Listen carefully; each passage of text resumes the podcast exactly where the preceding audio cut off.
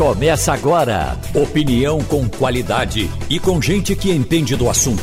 Com Geraldo Freire e jornalistas do Jornal do Comércio, deixando você bem informado. Passando a Limpo. Está começando o Passando a Limpo, que tem na bancada Wagner Gomes, Maria Luísa Borges e Romualdo de Souza. Estou vendo aqui que depois de amanhã vai ser sexta-feira 13. Agora vemos ser um comercial falando da sexta-feira 13. E aí eu já tinha separado aqui, só para dar uma olhadinha, numa crônica bem inspirada do amigo querido Og Max Fernandes.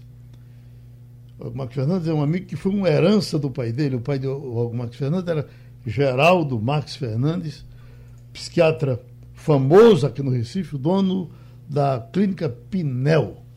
Era uma espécie de SUS para os nossos amigos que bebiam muito que a gente internava lá de graça. O nosso Rudi Barbosa praticamente morava na Clínica Pinel, saía para trabalhar e voltava para lá.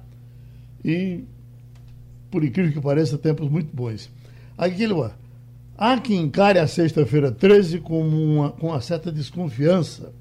Ele diz: não sou supersticioso, evito cruzar com gato preto, passar por debaixo de escadas, não saio de casa quando vejo um espelho quebrado apenas por força de hábito. Aí ele vai em frente aqui falando das superstições. Sexta-feira, 13, Maria Luísa Borges. É, Sexta-feira, 13 de agosto, porque as sextas-feiras já são, de alguma forma, dias de. Muita gente veste branco na sexta-feira. Né? A sexta-feira, 13, problema. E a sexta-feira, 13 de agosto, é uma parada muito dura. Eu, eu sou supersticiosa e quero dizer que tenho medinho de sexta-feira. Ontem eu estava brincando, a gente tem um, um projeto que a gente estava discutindo ele ontem e a previsão de conclusão é sexta-feira 13. Uhum. Aí eu disse, vamos concluir na segunda 16? Só para. eu tenho certo, uma certa prevenção contra a sexta-feira 13. Eu não sou. Não gosto muito não da data. A superstição, Maria Luísa, é um problema do mundo, né?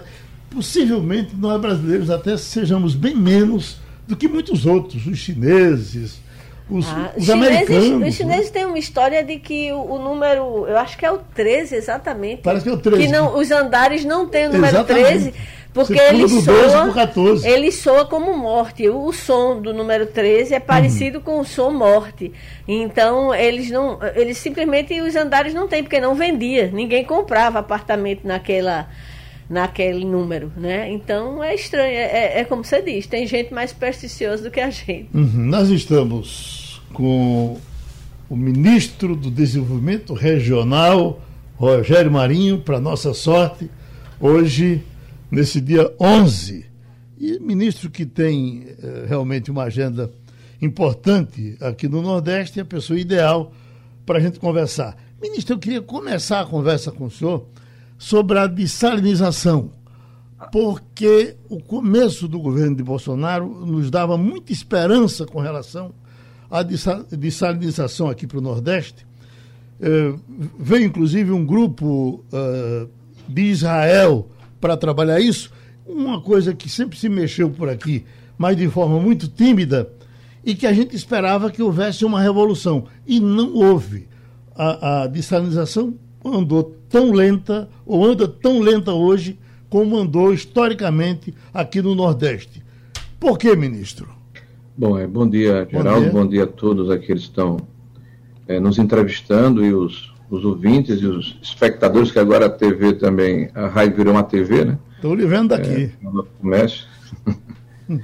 é, é importante colocar, Geraldo, que você tem muita, muitas frentes a serem é, enfrentadas nesse processo de segurança hídrica, né, que diz respeito à dessalinização também. É, nós investimos até agora quase 4 bilhões de reais em programas de segurança hídrica é, no Nordeste brasileiro e aproximadamente 1 bilhão e 500 milhões só em Pernambuco. É, nós temos aí obras importantes que estão sendo é, concluídas, como a questão é, da adutora do Agreste, que se trata de uma obra é, que é tocada pelo governo é, do Estado, mas com recursos majoritariamente alocados pelo governo federal. É, a próprio canal é, ramal do Agreste, que nós esperamos agora em outubro inaugurarmos uma obra de um bilhão e meio de reais, só essa obra. Mais de um bilhão e cem milhões de reais já foram alocados pelo governo do presidente Bolsonaro. São mais de 60 municípios, quase 2 milhões de pernambucanos que vão ter direito à água tratada de qualidade, água doce, não salina, nas suas residências. Estou falando aí de, de, um, de uma obra que é a maior obra hídrica do Brasil hoje, essa obra que está acontecendo no sertão de Pernambuco, e agora no mês de outubro nós estaremos inaugurando essa obra de forma definitiva. Né? Então é evidente que nós temos um semiárido que começa ali no norte de Minas Gerais e que vai até é, as fronteiras ali do sul do Piauí, chegando às franjas do Maranhão, né, que moram mais de 26 milhões de brasileiros nordestinos, né, que tem uma região geográfica denominada cristalino. Né, e boa parte dos poços perfurados nessa região são salobros. Né. Então nós temos que ter é, prioridades e escolher é, de que forma vamos investir os recursos que são poucos. Ou, ou, paralisamos obras ou damos prioridade a essa ou aquela ação. Isso não significa que o processo de água doce, que é o processo de dessalinização, foi paralisado. O ano passado, inclusive, nós disponibilizamos no Orçamento Geral da União alguma coisa como 40 milhões de reais para instalarmos equipamentos de dessalinização em poços salobros em várias regiões do Nordeste, inclusive no estado de Pernambuco. Só que a necessidade é grande, os recursos disponíveis não são é, o suficiente para, no espaço de tempo necessário, equacionarmos o problema da maneira mais satisfatória. Agora, é, nós estamos em tratativas com o relator do orçamento desse ano, que é o deputado Hugo Leal, e com a bancada do Nordeste, com um projeto que nós apresentamos ano passado ao Tribunal de Contas da União, onde pretendemos diminuir de forma é, geométrica a dependência do carro-pipa. E esse projeto ele tem muito a ver com esse processo de dessalinização. Porque se nós encontrarmos comunidades rurais distantes dos centros urbanos, é, não apenas se, se perfura o pulso, mas há necessidade de se instalar o equipamento de salinização, a placa solar para que haja autossuficiência na geração da energia, se treinar o processo de governança para evitar que o pulso seja depredado, abandonado, né? enfim, e pequenas adutoras que vão permitir que essa água possa chegar às suas residências. Nós estimamos que é, o recurso investido nesse tipo de ação sistemática, né, é, é ela, ela possa gerar uma economia de até 75% na redução da dependência do carro-pipa. Nós é, queremos ver se neste ano é, teremos a condição de implementar no orçamento do ano subsequente uma quantia mais substancial para avançarmos nessa linha, é, que vai levar em consideração também a dessalinização. Ministro, deixa eu fechar então com relação à, à doutora do Agreste. Aquela região ali é minha, eu ali é, praticamente nasci, fui menino ali e estive lá há, há perto de três meses e ela estava bem adiantada, com toda a expectativa, especialmente do entorno ali. É, no, é em Ipujuca, aquela, é, é município de Arco Verde, ali já é sertão. Então o senhor está nos dizendo que vai ser inaugurada esse ano ainda? O ramal do Agreste vai ser inaugurado esse ano, que é aquele, aquele é, é, canal onde as águas certo. do São Francisco são captadas e ficam disponíveis uhum. né, para que possam ser é, interceptadas pelas adutoras, pelos é, perímetros irrigados. Né? É uma espécie de espinha dorsal, é, uhum. Geraldo, né? o que permite que a água seja levada a lugares mais distantes. Isso é uma obra de 1,6 bilhões de reais, se não estou enganado, 1,5. Né? E o governo está alocando aí, só em 19, 20 e 21, mais de 1,3 bilhões de reais. Nós vamos inaugurá-la agora em outubro. Nós estivemos em Pernambuco é, há três meses atrás com o presidente inaugurando a doutora do Pajeú, que foi uma obra tocada pelo Denox. Né? Uhum. É, e é uma obra também importante naquela região que permitiu que os municípios próximos pudessem se servir da água tratada. A adutora do Agreste é uma obra tocada pelo governo do estado, que ela só tem funcionalidade é, com recurso do governo federal em função do canal. Uhum. Né? O ramal do Agreste, ou o canal do Agreste, é o que permite que a adutora tenha funcionalidade né? ou seja, tem a capacidade e a possibilidade de, de interceptar a água que está sendo é, trazida do Rio São Francisco para o sertão de Pernambuco. Maria Luísa Borges. Bom dia, ministro. É, sem dúvida nenhuma, sua pasta é talvez uma das mais estratégicas, mais importantes aqui para a região Nordeste. O senhor trouxe um panorama importante aí sobre todos os investimentos na área hídrica, mas um outro fator, uma outra área que também a gente aqui na região tem muita necessidade é a área do acesso à habitação. O senhor podia nos dar um panorama de como está a questão da, da moradia e o que, é que, que, é que já foi feito e o que é que ainda é possível fazer? Olha, é, primeiro em caráter geral, né? Nós fizemos um, em junho agora, nós inauguramos, inauguramos não, nós anunciamos uma marca que eu diria que é superlativa, né? talvez com pouca divulgação é, o governo federal do presidente Bolsonaro, neste período, conseguiu entregar à população um milhão de moradias, nas faixas 1, 1 2 e 3. Né, são, são moradias que foram entregues no conjunto da, é, do território brasileiro.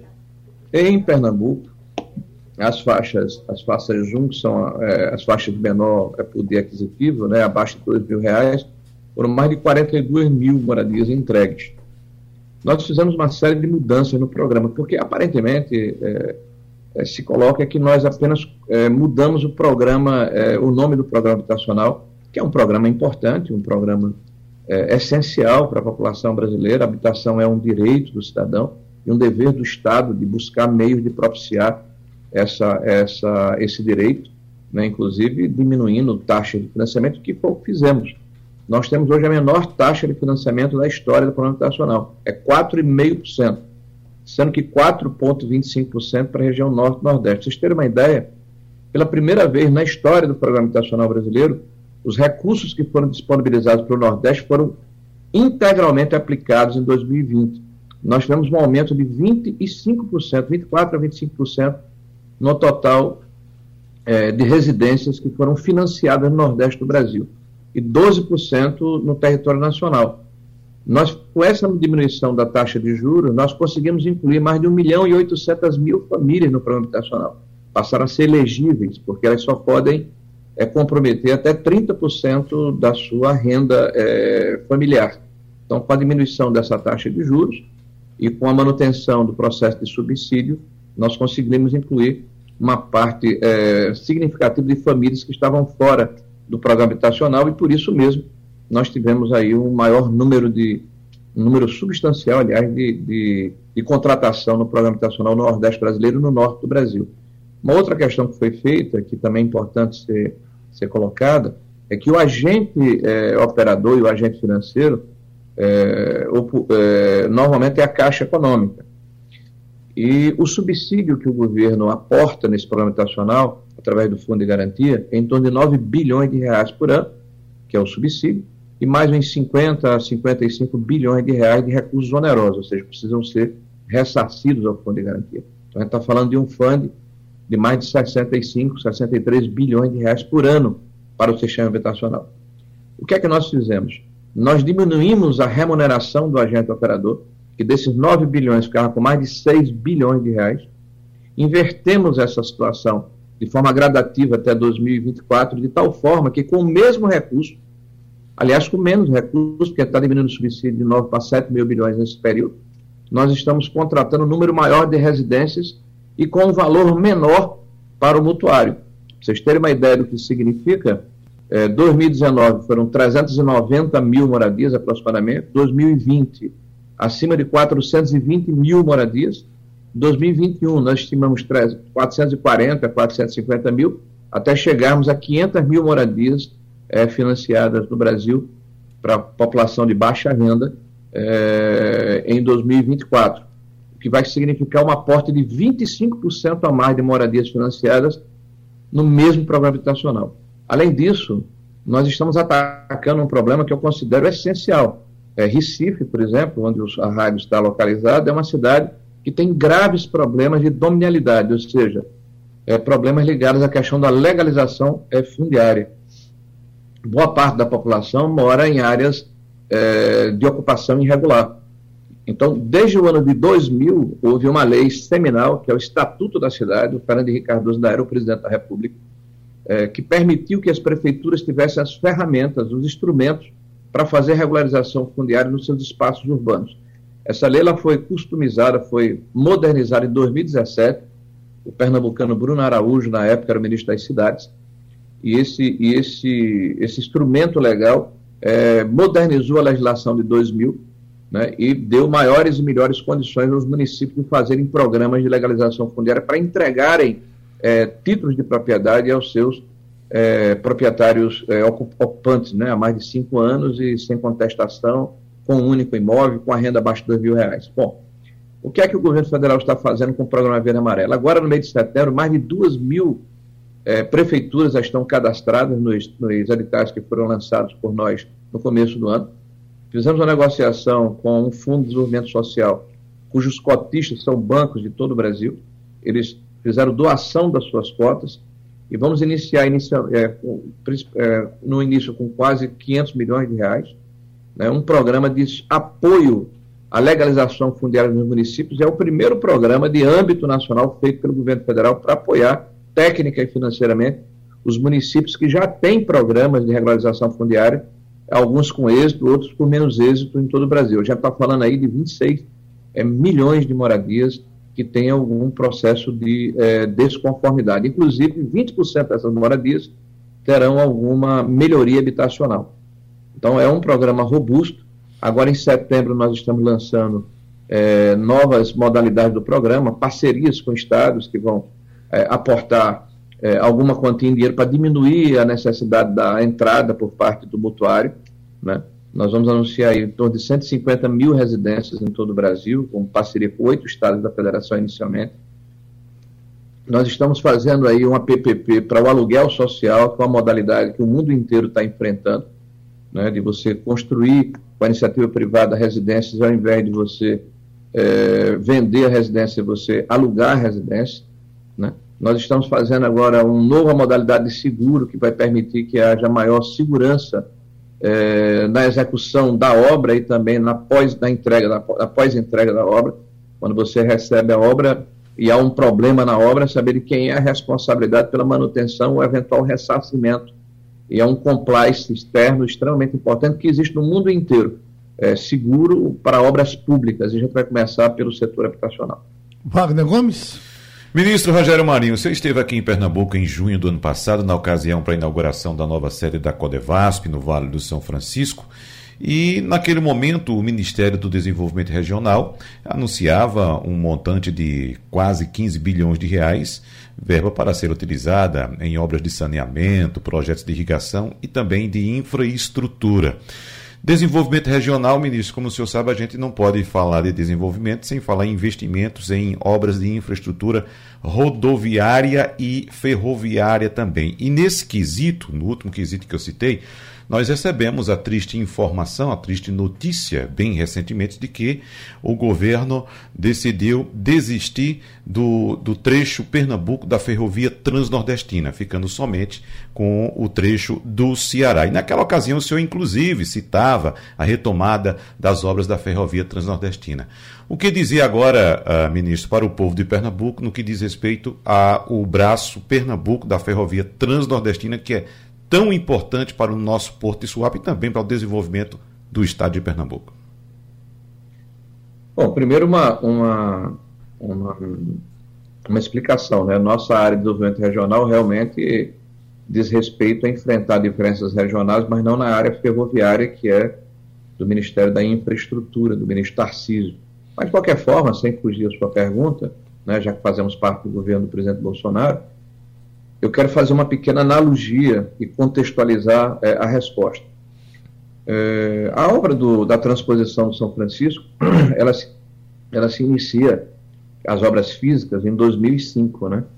Naquela oportunidade foi anunciado que em quatro anos ela seria concluída e foi anunciado também um cronograma físico-financeiro, um valor da obra.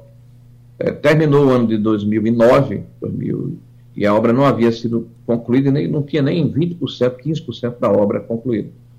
Então foi anunciado um novo cronograma e um, e um, novo, é, e um novo valor daquela obra. Em 2012, novamente, não tinha sido concluída. Chegamos a, a um novo valor e um novo cronograma. Em 2016, ela não havia sido concluída. E a gente escuta muito por aí, alguns dizendo, olha, já tem 90%, 95% da obra. Nós já, nós já investimos, como coloquei anteriormente, nos canais principais e acessórios, quase 4 bilhões de reais. É, vamos, chegamos ao Ceará, vamos chegar ao final do ano, o princípio do ano de 2022, é no Rio Grande do Norte, que é o último dos quatro estados é do Nordeste setentrional, com a água do São Francisco. Estamos fazendo um trabalho muito maior de recomposição do que foi feito de forma equivocada, é, problemas de, de projeto, de má construção, é, recursos que foram, é, é, é infelizmente, desviados de acordo com o próprio Tribunal de Contas da União, né, necessidade de retrabalho permanente, de barragens que foram mal feitas, é, reparos de canais, enfim, um processo enorme de desperdício de recurso público em função de assodamento e de má apresentação de projetos anteriores. Agora, nós não estamos aqui para reclamar do que aconteceu. A gente está aqui para fazer a nossa parte e tocar o Brasil para frente. É isso que a gente está fazendo. Por isso que esse é um governo de entregas. Por isso que nós inauguramos, por exemplo, a adutora do Pajeú com o presidente da República em Pernambuco. Por isso que iremos aí inaugurar né, o nosso canal é, do Agreste agora em outubro. Por isso é que vamos chegar no Rio Grande do Norte com as Agro São Francisco como chegamos no Ceará, que é um sonho é, dos nordestinos. E aí, essa contextualização serve para dizer o seguinte: quem fez o contrato é, com a empresa que é concessionária é, da Transnordestina não fomos nós, nós administramos a obra porque isso é uma obra do Brasil, do Estado brasileiro. E nós constatamos que a empresa, isso é uma informação do Ministério da Infraestrutura, tem dificuldade de tocar a obra nas duas vertentes né? é, para PECEM e para SWAP. Então está havendo uma negociação é, com a empresa, ainda não está terminada, não está concluída essa negociação, para permitir que uma das, uma das, das vertentes que está mais adiantada tenha funcionalidade, possa ser concluída, e se a empresa não pode tocar outra vertente, ela é entregue para alguém que possa tocar, para que o governo, retomando essa, essa vertente, esse, esse braço é, ferroviário, possa relicitá-lo e permitir que uma outra concessionária conclua o serviço. O que nós não podemos fazer é ficar observando inertes a obra é, se ela não se desenvolve, se ela não se desenrola. Problema vai existir. Né? Nós somos um país enorme, com obras superlativas, com problemas superlativos. Agora, o pior pecado é o pecado da omissão. E o compromisso desse governo é não deixar obras paradas e enfrentar os problemas que, porventura, é, sejam apresentados é, por ocasião é, do desenvolvimento dessas obras. Então, isso nos dá a esperança de que a Transnordestina, para a SWAP, ainda é um assunto em discussão. Não, é uma decisão do governo. A decisão do governo é que se a empresa não tem condição de tocar, isso está sendo cobrado à empresa, uhum. que tem um contrato formal com o governo federal, e nós respeitamos contratos, mas existem é, é, é, cláusulas contratuais que determinam a, a um cronograma da obra, um nível de investimento da obra. Então, se a empresa não tem essa condição, ela precisa abrir mão é, do contrato para que uma outra que tenha a condição toque. O que a gente não pode deixar é que Pernambuco, por exemplo, não tenha esse braço ferroviário tão importante para o desenvolvimento do estado de Pernambuco, que vai ligar justamente o porto é, de Suape à região do centro-oeste, né, com escoamento de grãos, e de outros produtos que vai permitir, inclusive, um desenvolvimento que eu diria seminal é, no estado de Pernambuco, é exemplo do que deve ocorrer no Ceará. Pronto. Romualdo de Souza. Ministro, muito bom dia para o senhor. Por gentileza, ministro, agora no dia 15 de, de julho, fez um ano da sanção do marco legal do saneamento básico. A meta é chegar a 2033, ministro, com as cidades todas com esgotamento sanitário, todo mundo com esgoto em casa, todo mundo com água tratada em casa, água potável de qualidade. Mas uh, o senhor acredita que dentro dessas metas todas aí apontadas pelo marco legal e, claro, pela sanção do presidente Jair Bolsonaro, que a gente vai de fato chegar a 2033 com essa meta cumprida, ministro? Olha, essa é uma ação do Estado, né? E isso é importante que seja dito no início da minha fala, para que a população que está nos ouvindo agora entenda que é uma decisão do Estado brasileiro. Nós não podemos conviver com um país em que a metade da população, quase 100 milhões de brasileiros, não tem esgoto tratado na sua residência, como Recife, boa parte da cidade de Recife, por exemplo, e do estado de Pernambuco. E do meu estado, Rio Grande do Norte, e vários estados do Nordeste e do Norte do país. Nós não podemos conviver e aceitar uma situação em que, principalmente no semiárido nordestino, na região norte do país, nós temos mais de 30 milhões de brasileiros que não têm água tratada nas suas torneiras. Então, isso, isso depõe contra o nosso país. Aliás, se me permite, em 1870, eu estava lendo recentemente um livro do, do ex-governador João Alves, Nordeste, região credora, o Nordeste tinha uma vez e meia a venda é, do centro-sul do país. Nós estamos agora, 150 anos depois, com a metade dessa renda. Então, o que é que aconteceu com o Nordeste em 150 anos? Nós tivemos sérios problemas na área tributária, na área de subsídios, na área fiscal, mas, sobretudo, na falta de infraestrutura hídrica, porque a água é quem permite a indústria, o comércio, o tratamento do esgoto, é quem permite a agricultura irrigada, a diminuição da mortalidade infantil, é, a diminuição da pressão sobre o sistema único de saúde. Então, nós temos a convicção de que a segurança hídrica é essencial e estratégica para o país, e principalmente para o Nordeste brasileiro. Veja que, historicamente, nos últimos seis anos, a, a condição de investimento que estados, municípios e governo federal juntos, com recursos onerosos e não onerosos, conseguiriam fazer, era em torno de 7 bilhões de reais ano. Após a aprovação do marco do saneamento, um processo que se arrastava no Legislativo há mais de seis anos, e graças à liderança do presidente Bolsonaro, à sensibilidade do presidente Bolsonaro e do Congresso Nacional, que entendeu essa necessidade por sua maioria, nós já tivemos é, leilões é, de concessões de 70 bilhões de reais, dez vezes o investimento é, possível do serviço público em apenas um ano. Em um ano, nós saltamos de 7 bi para 70 bis, mais exatamente 69 bilhões e pouco de reais. O que mostra, primeiro, que a segurança jurídica, que a previsibilidade, né, que o conforto dado ao investidor privado permite que haja um aporte significativo de recursos para enfrentar esse desafio que é da sociedade brasileira, da universalização dos serviços de tratamento de água e esgoto no Brasil não seria a integralidade. 90% do tratamento de esgotos e 99% do tratamento de água. Esse é o que está, é isso que está na lei, está contido na lei. A nossa parte é ajudar os estados e municípios, técnica e financeiramente, pelo menos até março do próximo ano, para que eles possam se preparar para este novo momento. As empresas estatais que tenham é, capacidade operativa, e capacidade financeira para fazer os investimentos necessários para alcançar esses objetivos, elas serão preservadas, serão mantidas, até por decisão eh, dos governos estaduais e das suas assembleias legislativas que representam o povo de cada um desses estados federados. Agora, aquelas que não têm essa capacidade precisam sair da frente, porque o que nos interessa é prestar o serviço à sociedade, ao cidadão brasileiro, que não pode mais estar vivendo numa situação é, que depõe contra nosso, o nosso país e que fragiliza é, a nossa condição como país civilizado.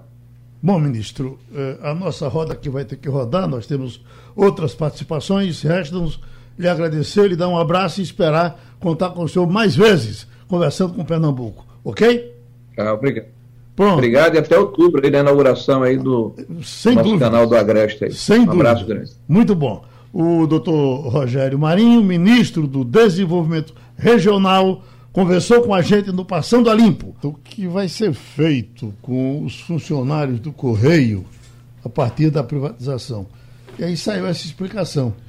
A Câmara aprovou na semana passada a privatização dos Correios e agora o projeto de lei que trata da venda da estatal seguirá para o Senado Federal.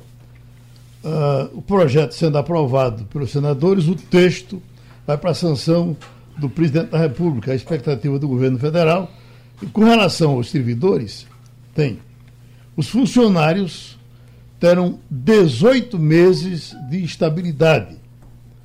Ou seja, será proibida a admissão sem justa causa nesse período que começa após a confirmação da venda da empresa pública.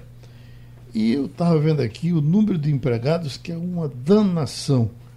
Mas eu terminei me perdendo aqui, porque são quatro páginas, mas é o começo, né? Evidentemente que não poderia chegar e, e, e jogar o povo. Então tem 18 meses, e nesses 18 meses acho que vão procurar alojar. mas, mas, é, mas é importante que se diga que o funcionário do Correio ele é seletista. Ele não é estatutário, que é aquele, aquele que tem estabilidade e tudo mais como seletista, a situação dele não é de, de quem tem estabilidade no emprego. Né? Ele é um funcionário como eu, como, como qualquer outro que. que... Agora, eu, eu tenho uma, uma, dúvida ainda, Maria Luísa, em relação a essa privatização dos Correios. A gente sabe que os Correios monopolizam serviços de transporte, de, de comunicação né? aqui no, no Brasil. Esse monopólio será quebrado porque é o seguinte.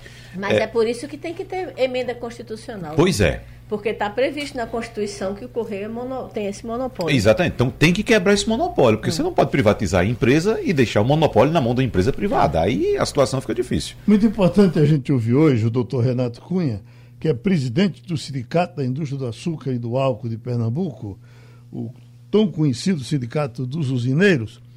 E, eh, doutor Renato, esse assunto que foi tão debatido aqui, tão discutido, aqui mesmo no Passando a Limpo, nos nossos debates de 11 às 12, o senhor aqui por diversas vezes, e dando plantão em Brasília para que isso fosse resolvido, e sempre era difícil andar, mas a informação agora é que, por medida provisória, é uma decisão que já vai ser hoje, uh, vai eh, sim a venda uh, de etanol acontecer de forma direta entre postos e, e, e usinas, digamos assim.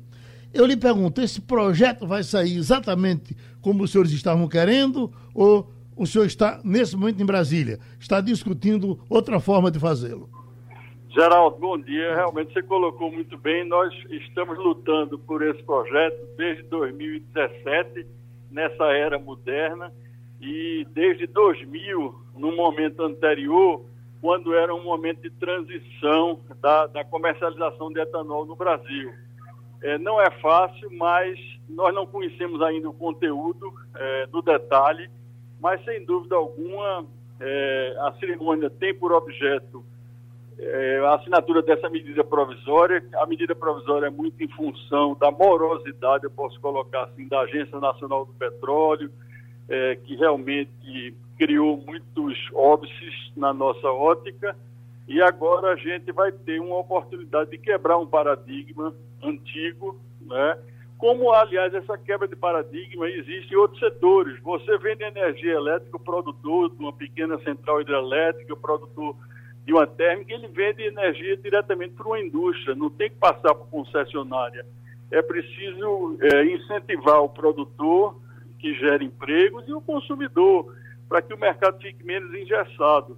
Então, a venda direta é uma realidade, é uma realidade alternativa, complementar, ela não inviabiliza a continuidade de uma parte das vendas pelas distribuidoras quando houver necessidade, quando houver logística, mas não faz sentido aquele passeio desnecessário do álcool é, no momento em que acarreta custos né, e menos eficiência. Portanto, é uma disrupção, que é o termo que se usa muito, e a gente acredita que o, o consumidor brasileiro não está condenado a comprar somente do posto. Ele, ele pode comprar, ele não pode, não está condenado a comprar somente de um posto que compra somente a uma distribuidora. É preciso ter outra fonte de abastecimento ao posto é, para ele estabelecer um mecanismo concorrencial e essa vantagem competitiva poder chegar ao consumidor.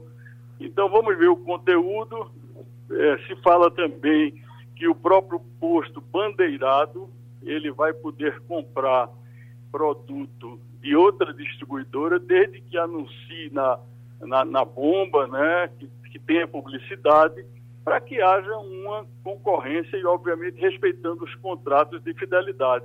A gente está vendo aí essas disrupções no gás, né, é, em outras, outros setores, na energia elétrica. Você, por exemplo, não pode, não deveria poder, é, por exemplo, é, comprar um bujão de gás é, é, somente cheio. Né? Você poderia ter a opção de completar. Quer dizer, é preciso pensar um pouco fora da caixa para que com segurança, tem que haver segurança jurídica e segurança é, de mercado para haver equilíbrio na cadeia. Agora não dá é, para não perpetuar a produção né, e pôr em risco os empregos. Agora, essa, essa MP assinada hoje começa a valer hoje. Aí eu lhe pergunto, já há estrutura nas usinas para essa negociação começar a ser feita? Estamos e, e lutamos muito. Estou aqui com o Alexandre Andrade também, que estamos é, aqui representando o Nordeste. Obrigado. Ele, Bom, ele não ouviu sua não, pergunta, quer repetir, Geraldo? Não, eu, eu, só lhe pergunto. É, a, a, a, medida provisória sendo assinada hoje começa a valer hoje. A, a, já, já a estrutura nas usinas para comercialização mudar hoje ou amanhã? Ou teria, o senhor teria que pedir um prazo para poder fazer isso? Nenhum problema, Geraldo, porque as usinas, quando vendem as distribuidoras, elas vendem FOB usina, ou seja, a distribuidora vai buscar, ou então as usinas entregam na distribuidora. As duas modalidades são conhecidas, têm know-how, têm eficiência. Tanto você pode vender com a distribuidora indo buscar, como você fazer a operação CIF é, distribuidora. Então passa a ser CIF posto, né? as distâncias médias, notadamente na costa do Nordeste, não chegam a 30 quilômetros de usinas com relação aos postos, portanto, é um mecanismo que entra de imediato. A medida provisória deve sair amanhã, imagina-se. É, o presidente deve assinar aqui simbolicamente, ou deve assinar ela para poder caminhar para o Diário Oficial e tudo mais. Wagner.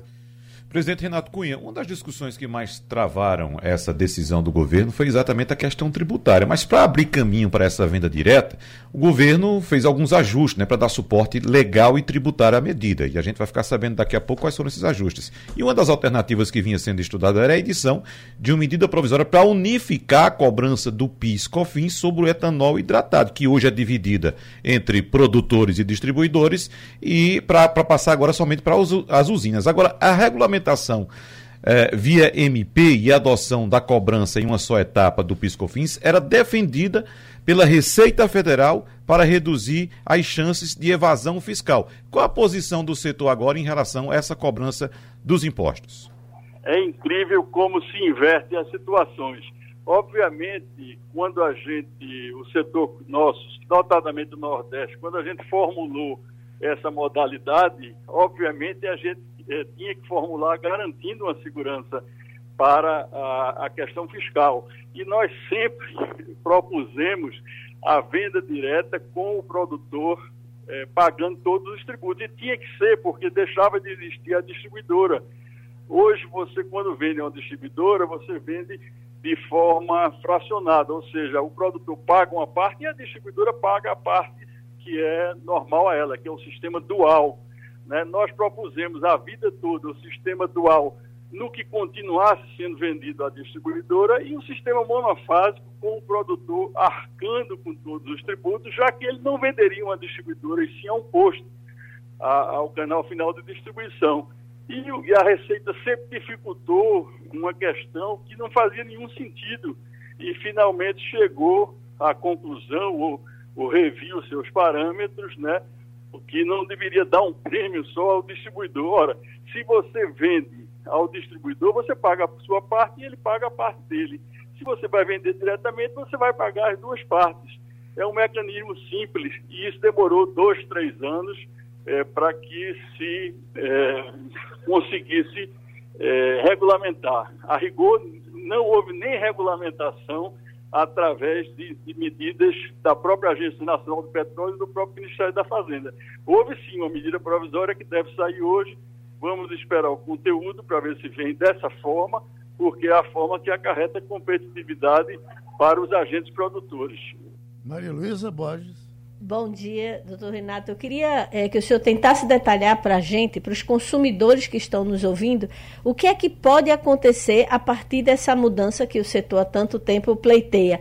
É possível, por exemplo, que o álcool se torne mais competitivo, o preço final do etanol com relação à gasolina? É possível, por exemplo, que na ocorrência de contingências, como foi a greve do, dos é, caminhoneiros em 2018, que o setor consiga garantir o abastecimento, mesmo num contexto contexto como foi aquele, é, é, o que é que o consumidor que está nos ouvindo pode esperar a partir dessa mudança?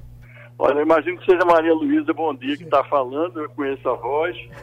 É, o sistema brasileiro de combustível depende da gasolina. A gasolina é o carro-chefe, todo mundo acompanha aí todas essas questões é, que envolvem a gasolina e, por tabela, os outros combustíveis. Obviamente, haverá uma economia de frete, uma economia substancial é, na questão do frete, porque você pode entregar um produto a 3, 4, 5, 10 quilômetros, ao invés de ter que entregar a 160 quilômetros e voltar para abastecer naquela origem. Portanto, a questão do frete pesa sobremaneira nesse mecanismo. Agora, não dá para a gente fazer uma ilação, porque tudo gravita em torno da gasolina e a gente não sabe quais os preços futuros que vão existir.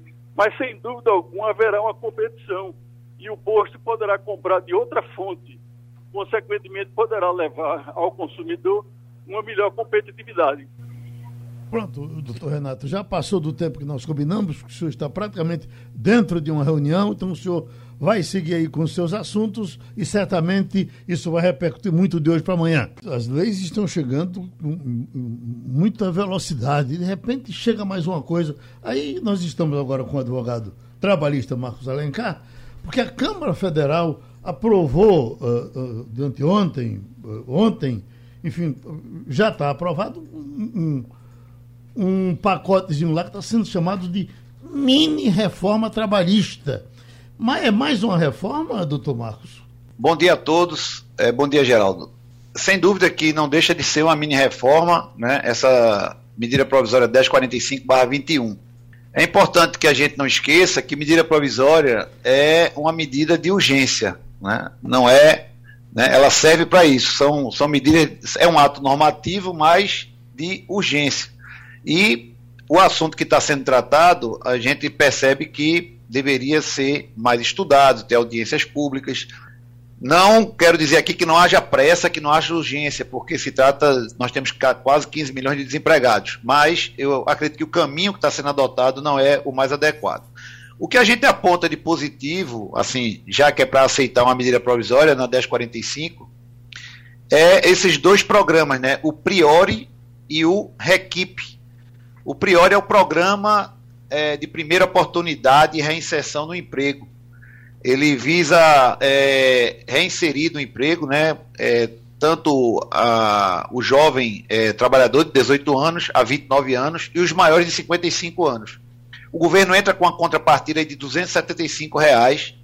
É, isso vai ajudar na formalização né, do, do, do contrato de trabalho, porque tem muita gente trabalhando sem registro, principalmente agora nesse momento de pandemia. E o outro é o REQIP, que é esse regime especial de qualificação e inclusão produtiva, né? Que vai, é uma faixa etária de 16 a 29 anos. Tendo que estar desempregado há mais de dois anos e está recebendo Bolsa Família. Este REQIP é o que está sendo mais criticado, porque ele não se enquadra no regime de CLT.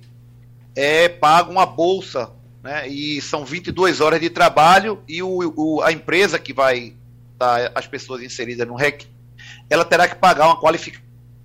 Isso aí está à margem da CLT e não deixa de ser trabalho, e isso aí realmente está sendo muito criticado. Hum. Romualdo de Souza, você que está aí na, na boca da urna.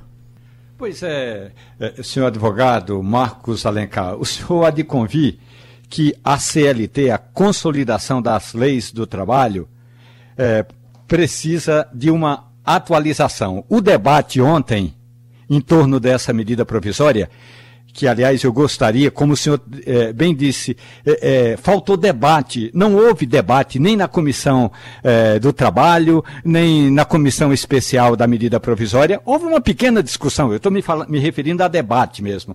Tem uma questão que é a seguinte, na prática, o jovem aprendiz, o, o, o adolescente aprendiz, ele não vai ter nenhum tipo, nenhum tipo de vínculo empregatício com o, pra, o patrão e a questão da previdência social.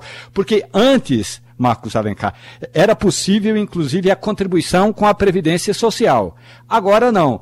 O senhor considera, o senhor avalia que essa é uma perda significativa ou essa atualização da CLT é importante para o momento em que a gente fica falando é preciso gerar emprego e renda? Veja bem, é, Romualdo, eu concordo com a atualização da CLT, né, e nós temos aí a reforma trabalhista, temos a possibilidade de do direito coletivo estar tá acima do direito legislado, isso aí é uma, uma porta gigante, mas a gente precisa de uma reforma sindical. E, como a gente sempre falou aqui várias vezes, a gente precisa que essas mudanças, que essa atualização, ela seja de forma orquestrada. Né? Não se pode, por exemplo, a lei da aprendizagem é uma lei que existe desde 2000. Então você não pode, através de uma medida provisória que não teve nenhum debate, não teve audiências públicas, não teve é, um, estudo aprofundado, estatístico, de o que realmente isso vai interferir na empregabilidade das pessoas, no, no, no recebimento de maior renda pelas pessoas. Não há uma certeza disso. Então o que eu vejo é, é, nisso tudo é, é que assim a intenção é boa, tá? As propostas do Priori trazidas aí pelo relator, que é o Cristiano Áureo, né, do PP lá do Rio de Janeiro, é muito interessante, essa questão do requipe também é muito interessante, mas isso não pode ser feito de forma soldada, tem que ser feito de forma estudada e estruturada, e tanto é que o Ministério do Trabalho voltou aí, a gente tem toda a ferramenta agora para fazer isso. Então, assim, é, respondendo a sua pergunta, sem dúvida que há um prejuízo para o aprendiz, né? é uma lei de aprendizagem, é uma lei que existe desde 2000, e na hora que ele fica à margem da Previdência, à margem de uma segurança jurídica maior nesse momento de aprendizagem, sem dúvida que é uma perda, né? é uma precarização. Mas a gente também não pode esquecer que a gente está no momento pandêmico. A gente precisa de flexibilizar a legislação, mas, repito, de forma estudada, por pessoas que realmente dominem né, essa, essa questão do trabalho. Eu aqui trago até um elogio para o relator Cristiano Áureo, que ele se posicionou muito, muito bem, foi muito é, assertivo, mas ele não é ele não é a MP 1045, né? Eu vejo ele como um meio que tentando assim levar para o lado é, desse que nós estamos comentando aqui, mas infelizmente uma durinha só não faz verão. Pronto, vamos abraçar o doutor Marcos Alencar e vamos correr com o Passando a Limpo. Bom, Romualdo, vamos dar uma limpada aí na situação de Brasília, porque depois de tudo que aconteceu ontem, todo mundo está querendo saber e tal coisa, e isso e aquilo. O, Brasília amanheceu tranquila hoje? Geraldo, primeiro é importante dizer que os trabalhadores dos Correios, quase 100 mil trabalhadores, mesmo aqueles que vão continuar empregados e os que vão ser demitidos, estão com um pepino no bolso no contra-cheque, que é o seguinte. Durante os últimos anos, principalmente na gestão, eh, na primeira gestão da presidente Dilma Rousseff, o fundo dos funcionários dos Correios entrou na bancarrota, literalmente está quebrado. Então, os trabalhadores dos Correios estão sendo obrigados a recompor o fundo. Vai ter gente que vai ser demitida e não terá ainda quitado a sua parcela para recompor o fundo, o que na prática é um grande problema.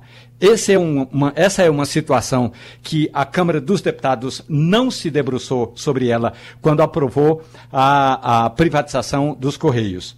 A outra questão, e, aí já tocando você no diz ponto bem, que são, você... Eu estava atrás desse número, você disse quase 100 mil, são 98 mil funcionários. Pois não. Uhum. Hum. É, então essa situação toda aí de que muita gente vai ser demitida e na hora de receber a rescisão contratual, vai receber, vai receber a rescisão contratual é, bem menor, porque vai ter de conti, continuar contribuindo com esse fundo, então se retira do fundo e assume parte do prejuízo, é, o fundo de pensão dos trabalhadores dos Correios. A outra questão, Geraldo, é a tal da pressa que o Congresso tem de ter para aprovar a, a chamada reforma tributária, ou mini reforma tributária, o nome que queira ser dado, mas é a questão da reforma tributária. Ontem, quando terminou a votação eh, da chamada PEC do voto impresso, eu perguntei ao presidente da Câmara dos Deputados se estaria mantida aquela proposta de calendário que ele traçou com os líderes na segunda-feira à noite, de que hoje começaria já o debate em torno da reforma tributária.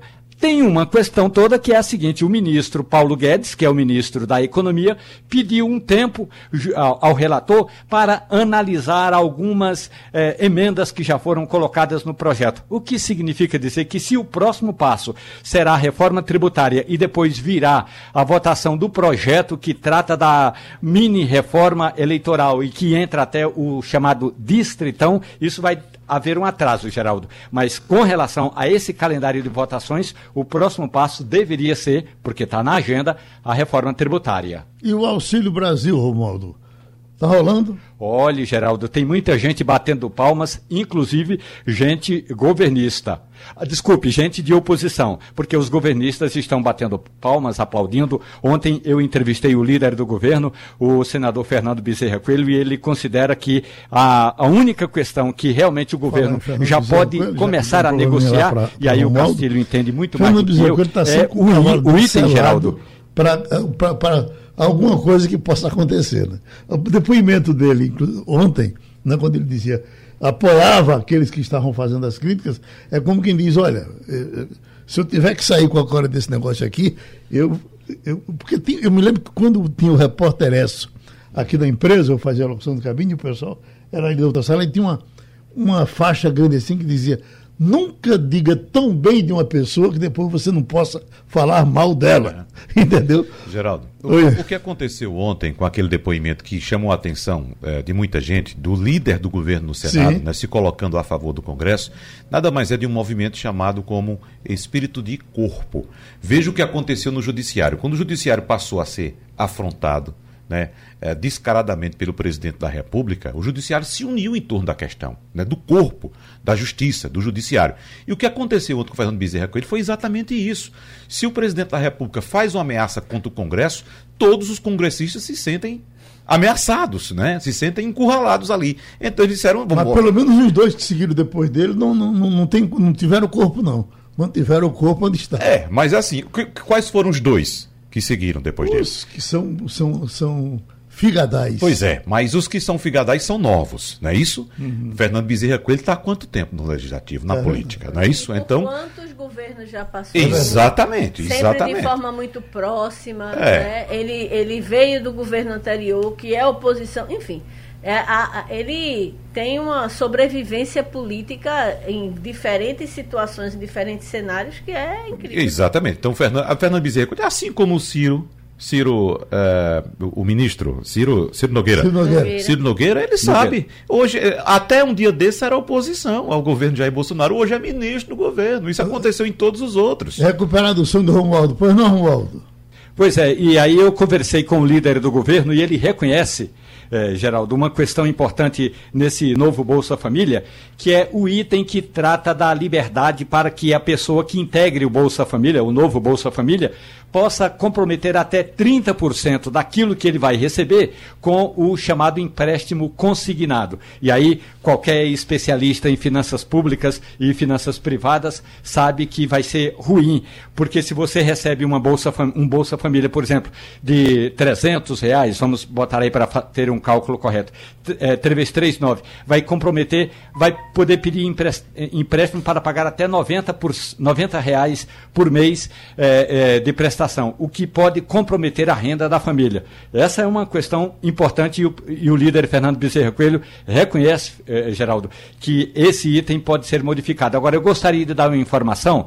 Eu ontem também entrevistei o prefeito de Petrolina e Miguel Coelho me disse duas coisas importantes. Uma que é novidade, e eu vou antecipar aqui em primeira mão, já que daqui a pouco eu vou contar esse fato lá na Rádio Jornal em Petrolina. Primeira mão, é que a cidade de Petrolina foi escolhida para ser a cidade no Nordeste para os primeiros testes do, da tecnologia 5G. Portanto, os primeiros testes dos 5G no Nordeste serão realizados em Petrolina. A outra questão, Fernando Uh, uh, desculpe, Miguel Coelho disse que já está cortando o terno do vice-prefeito. Ele acredita que vai ser candidato a governador de Pernambuco, Geraldo. Oi.